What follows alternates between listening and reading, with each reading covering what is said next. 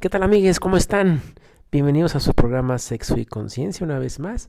Yo soy el doctor Miguel Franco, médico sexólogo y health and sex coach. Me da mucho gusto que me estén acompañando en este día. Este día es un día muy especial y quiero hablarles de lo que vamos a tocar en este, en este podcast.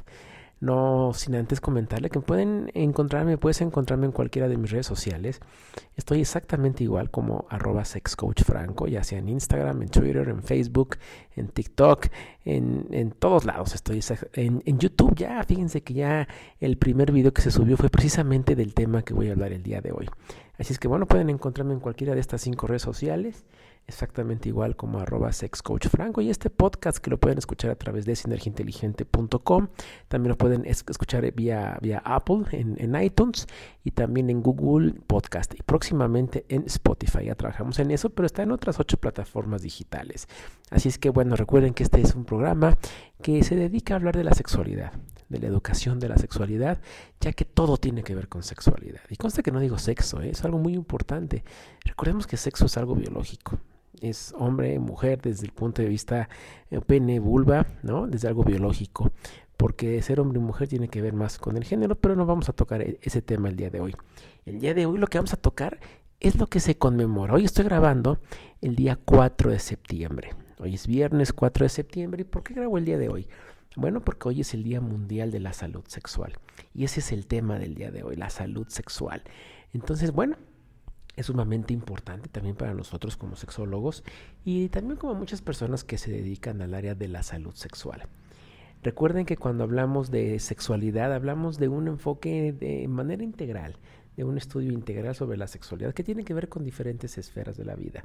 Principalmente son tres, la esfera biológica, la esfera psicológica y la esfera social, todo en torno y relacionado con la sexualidad. Pero no dejemos afuera las demás esferas. También tenemos esferas educativas, la parte laboral, la parte religiosa, la parte de creencias, la parte de estos prejuicios que tenemos en familia, que no es que sean malos, pero sí los tenemos. Entonces, si se fijan, hay muchísimas esferas en nuestras vidas que tienen que ver con la sexualidad y que definitivamente van a alterar y pueden eh, influenciar para que nuestra sexualidad pueda ser positiva o pueda ser negativa. No hay que pelearnos con ellos. Seguramente si eres un niño o una niña que no has de estar escuchando este programa porque no es mucho para ti, pero tendrás alguna ideología que te inculcaron tus padres, que te inculcó tu sociedad, tu escuela, tus amigos, la televisión, los medios de comunicación masiva, tu religión, tus creencias, tus dogmas de fe. Y está bien. A final de cuentas pertenecemos a una sociedad, pertenecemos a grupos sociales, tanto pequeños como la familia, como un poco más grandes.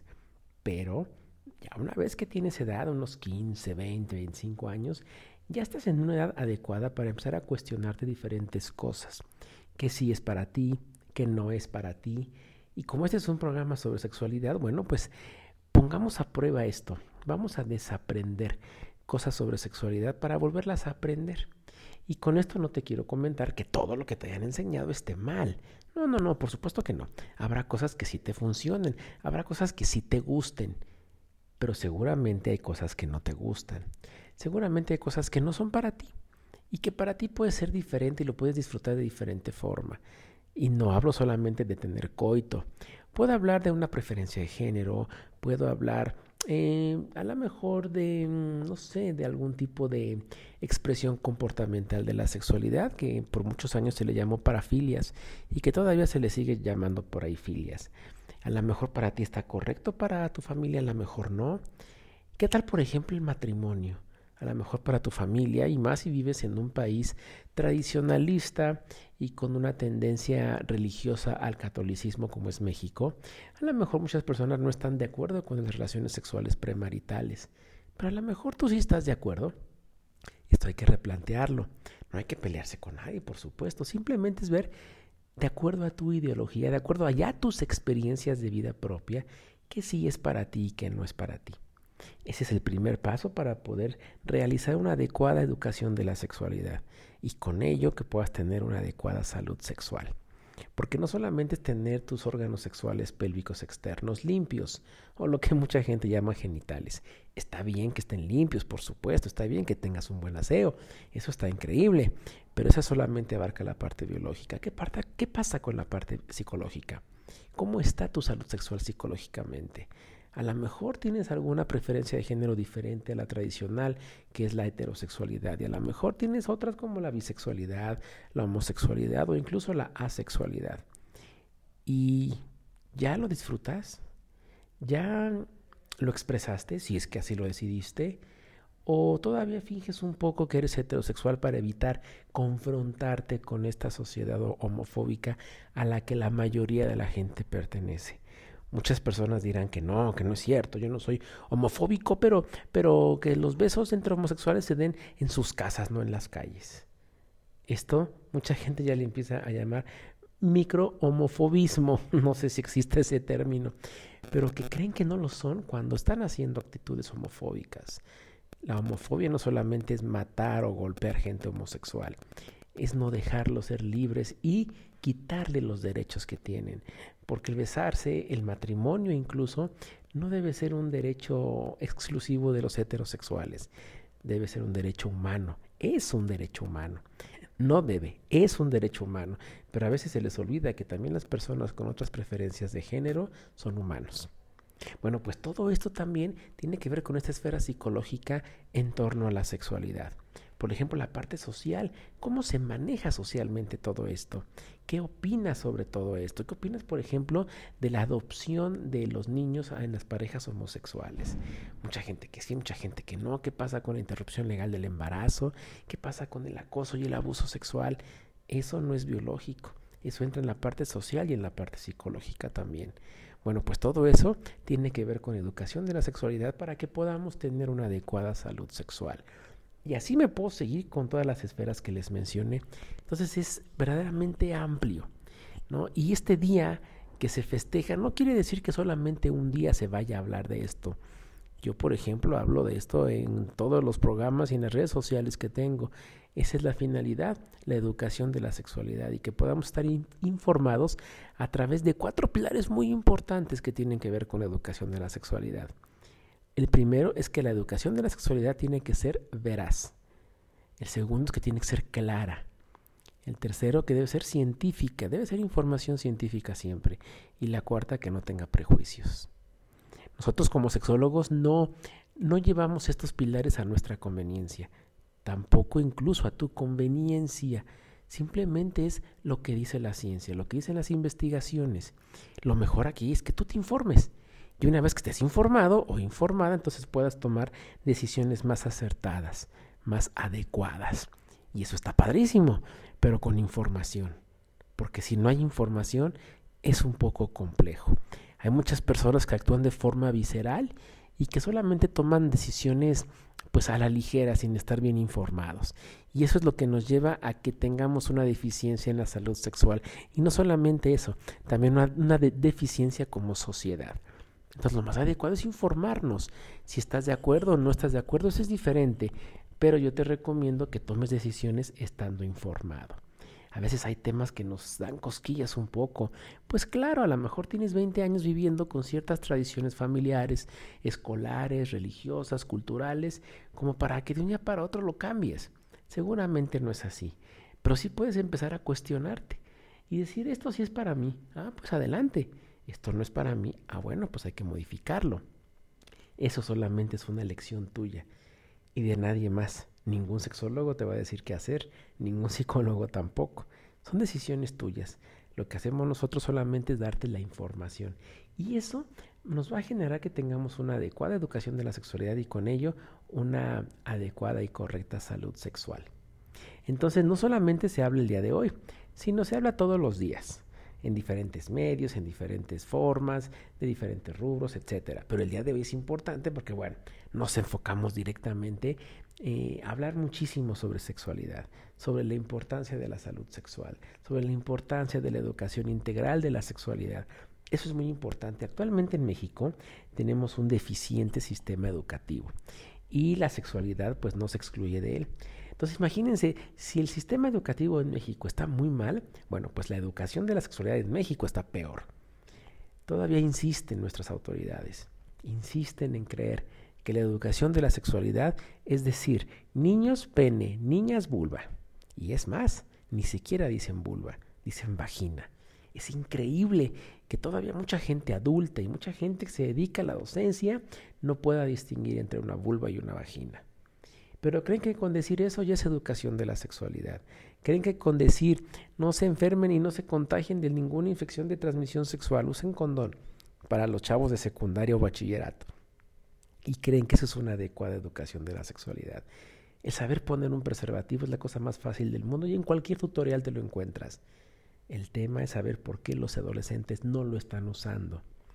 México ocupa, como ya lo he dicho en varias ocasiones, el primer lugar a nivel mundial en embarazos no deseados en menores de 19 años. Eso es lo que hay que educar. No el ponerse un condón porque lo saben hacer. El tema es que no lo hacen. ¿Qué pasa con eso? Seguimos viendo en los hospitales a niñas de 12 años embarazadas que van a dar a luz, que van a parir. Eso no sé si tú lo veas adecuado. Seguramente no. Ni siquiera tiene la capacidad de elección todavía ni siquiera ha madurado ese lóbulo prefrontal que es el encargado de las decisiones. Madura hasta los 21 años aproximadamente. Y bueno, yo conozco gente de 40 que toma cada decisión, que bueno.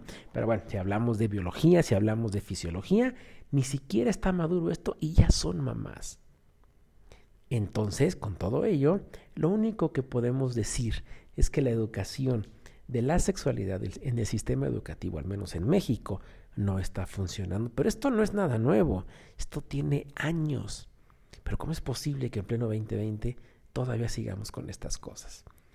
¿Cómo es posible que todavía haya hombres, chavos, que creen que la menstruación sale por el ano? Y otros creen que sale por la uretra. Y muchas mujeres y, muchos hombres no saben que las mujeres en la parte del periné tienen tres orificios. Siguen creyendo que son dos. Hay hombres todavía que creen que la menstruación la puedes aguantar como mujer. Es decir, sientes que te va a bajar, aprietas como si fuera orina, vas al baño, aflojas y sale la menstruación. Sale la sangre. Lo siguen pensando. Y gente de 20 años que se supone que ya tuvieron una adecuada educación de la sexualidad desde la secundaria, para que vean que no es verdad. No funciona así. Entonces, así te puedo mencionar N cantidad de ejemplos. Con la copa menstrual, por ejemplo todavía muchas mujeres les da asco, y esas son sus palabras, me da asco usar la copa menstrual. ¿Por qué? ¿Por qué no puedes ver tu sangre? La ves en una toalla femenina, la ves en un tampón. Bueno, sí, sí, pero eso me lo, me lo quito y así nomás de lejitos y lo, y, lo, y lo tiro. Y la copa la tengo que lavar. Es tu sangre y ni siquiera se llena la copa a veces. Y les digo yo, oye, y cuando te sale sangre en el dedo y te lo chupas, ¿qué pasa? Ah, no, bueno, es diferente. Así no me digas, la sangre es la misma.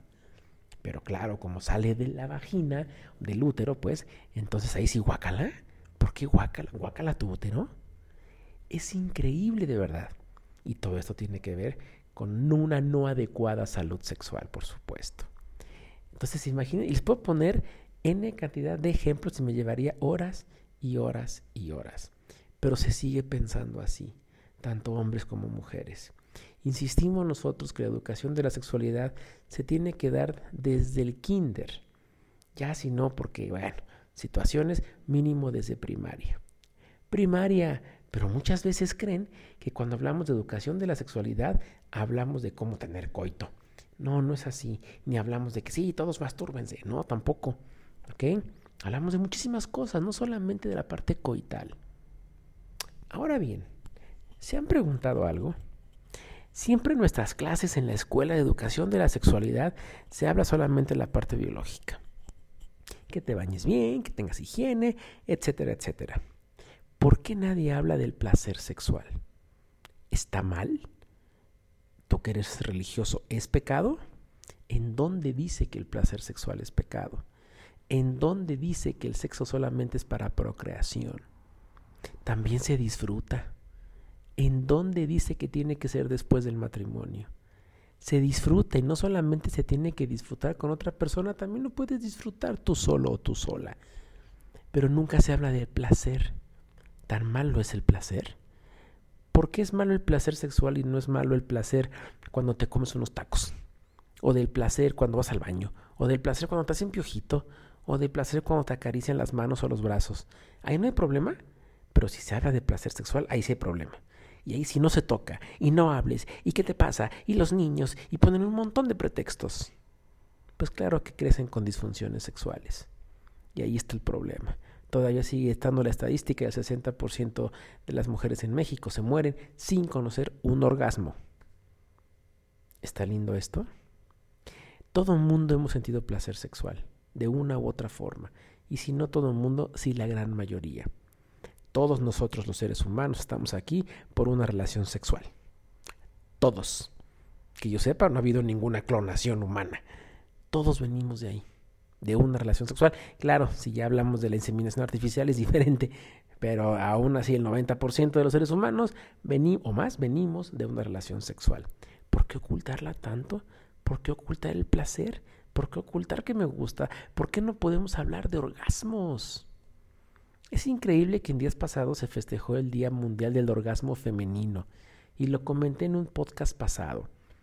Y las mujeres que hablan de sí, las posiciones y que a mí me gustan los penes grandes y gruesos y a mí me gusta que me ahorquen y que me peguen y, que me hagan doble penetración y todo lo que dicen, cuando se les pide que hablen de su experiencia con el orgasmo, se niegan a hacerlo. Y que conste que no se les pidió que tuvieran un orgasmo en vivo, Solamente es cuéntame tu experiencia con el orgasmo. No, yo no hablo de eso, es muy privado. ¿What? No te culpo porque hables de todo lo demás. Qué bueno que lo expreses. Está padrísimo si así lo eliges. Pero ¿por qué si puedes hablar de todo lo demás? Y de un orgasmo, ¿no? Cuando el orgasmo se define como la sensación máxima de placer sexual, subjetiva. Y es más, es máxima sensación de placer subjetiva, ¿no? Pero bueno, todo mundo queremos un orgasmo en una relación sexual. Y entonces, ¿por qué no hablar de él? ¿Tan malo es? Pero bueno, así me puedo seguir horas y horas y horas hablando de mitos, de creencias negativas sobre la sexualidad. Y por eso, el día de hoy, 4 de septiembre, es que se conmemora el Día Mundial de la Salud Sexual para que podamos hablar aún más sobre todos los temas de, de, sexualidad, sobre todos los mitos y todas las creencias negativas que influyen de forma no positiva en nuestras vidas cuando la sexualidad es algo natural para todos los seres humanos. Nacemos como seres sexuados y morimos como seres sexuados. Vamos a disfrutarla, vamos a conocerla, vamos a conocernos. Vamos a educarnos en la sexualidad de forma adecuada. Y si en la escuela no lo hacen, pregunta, pregunta a un especialista, porque además los temas de educación de la sexualidad los tiene que dar un sexólogo. Es su área. Somos sexólogos educativos, no los maestros porque no lo saben hacer, no por otra cosa. No es su área. Y es un área muy importante. Porque como siempre lo digo en mi eslogan, en algún momento vas a recibir esta información sobre sexualidad y eso va a cambiar tu vida para siempre. ¿De dónde prefieres que venga? ¿De un docente o de un sexólogo? Claro, ojalá sea de un docente sexólogo y estaría mucho mejor. Pero bueno amigos y amigas, con esto termino el día de hoy con el programa Sexo y Conciencia, con el tema de Día Mundial de la Salud Sexual. Muchísimas gracias por acompañarme. Espero que estén bien, espero que sus familias estén bien también con todo esto de la contingencia y vamos a cuidarnos mucho, vamos a cuidarnos nosotros y disfrutar de nuestra salud sexual, disfrutar de nuestra sexualidad. Si ahorita lo ves complicado por la contingencia, puedes hacerlo contigo y vas a ver que también está padre. Solo que sea para ti, si no, no es a fuerzas, recuérdalo. Cumple con las tres reglas de la sexualidad y disfruta mucho. Te mando un saludo aquí desde Puebla. Está tranquilo. Como calorcito, friecito, está como raro pero está muy, muy a gusto. Así es que bueno, desde Puebla para todo México y para todo el mundo. Muchísimas gracias por, por escucharme. Este es tu programa Sexo y Conciencia. Yo soy el doctor Miguel Franco, médico sexólogo, health and sex coach. Recuerden mis redes sociales, arroba sexcoachfranco, en TikTok, en Instagram, en Facebook, en Twitter y en YouTube actualmente. Cuídense mucho y como lo dije hace un momento, recuerda que en cualquier, en cualquier preciso momento vas a recibir información sobre sexualidad y eso, eso va a cambiar tu vida para siempre de dónde prefieres que venga. Te mando un saludo y nos vemos pronto. Chao.